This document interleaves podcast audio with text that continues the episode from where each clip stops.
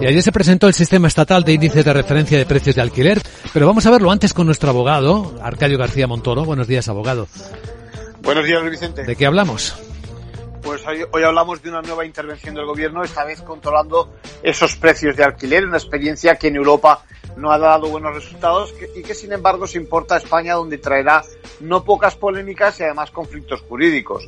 Lo que ayer conocimos es solo el primer paso, que consiste en un volcado de datos no del mercado, sino de procedencia tributaria y catastral. Todo un esfuerzo de la Administración que no se hace a cambio de nada, eh, salvo que las urnas lo impidan. En un futuro próximo veremos una limitación de la voluntad de las partes, sobre todo de los propietarios, que no podrán decidir libremente su precio, por lo que es fácil que surjan prácticas que oculten el verdadero, el verdadero precio y nazca un mercado negro que pondrá en entredicho precisamente la fiabilidad de esos datos del índice eh, anunciado. ¿Y cuál es el paso que viene? Pues tanto una ley del Estado sobre la vivienda, que en realidad lleva un año en el cajón del ministro, esperando mejores tiempos, como la publicación de los datos correspondientes a anteriores ejercicios justo hasta 2019.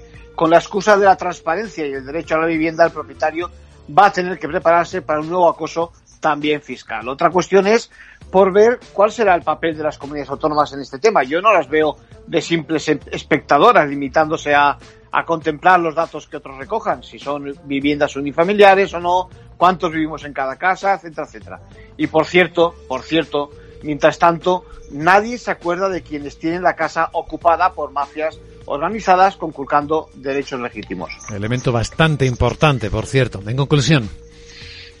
Pintan feas las cosas para el, para el ahorrador que invirtió durante su vida laboral en una propiedad con el fin de alquilarla en su jubilación y obtener un complemento a su, bueno, cada vez más incierta pensión. Esto es. Gracias, abogado.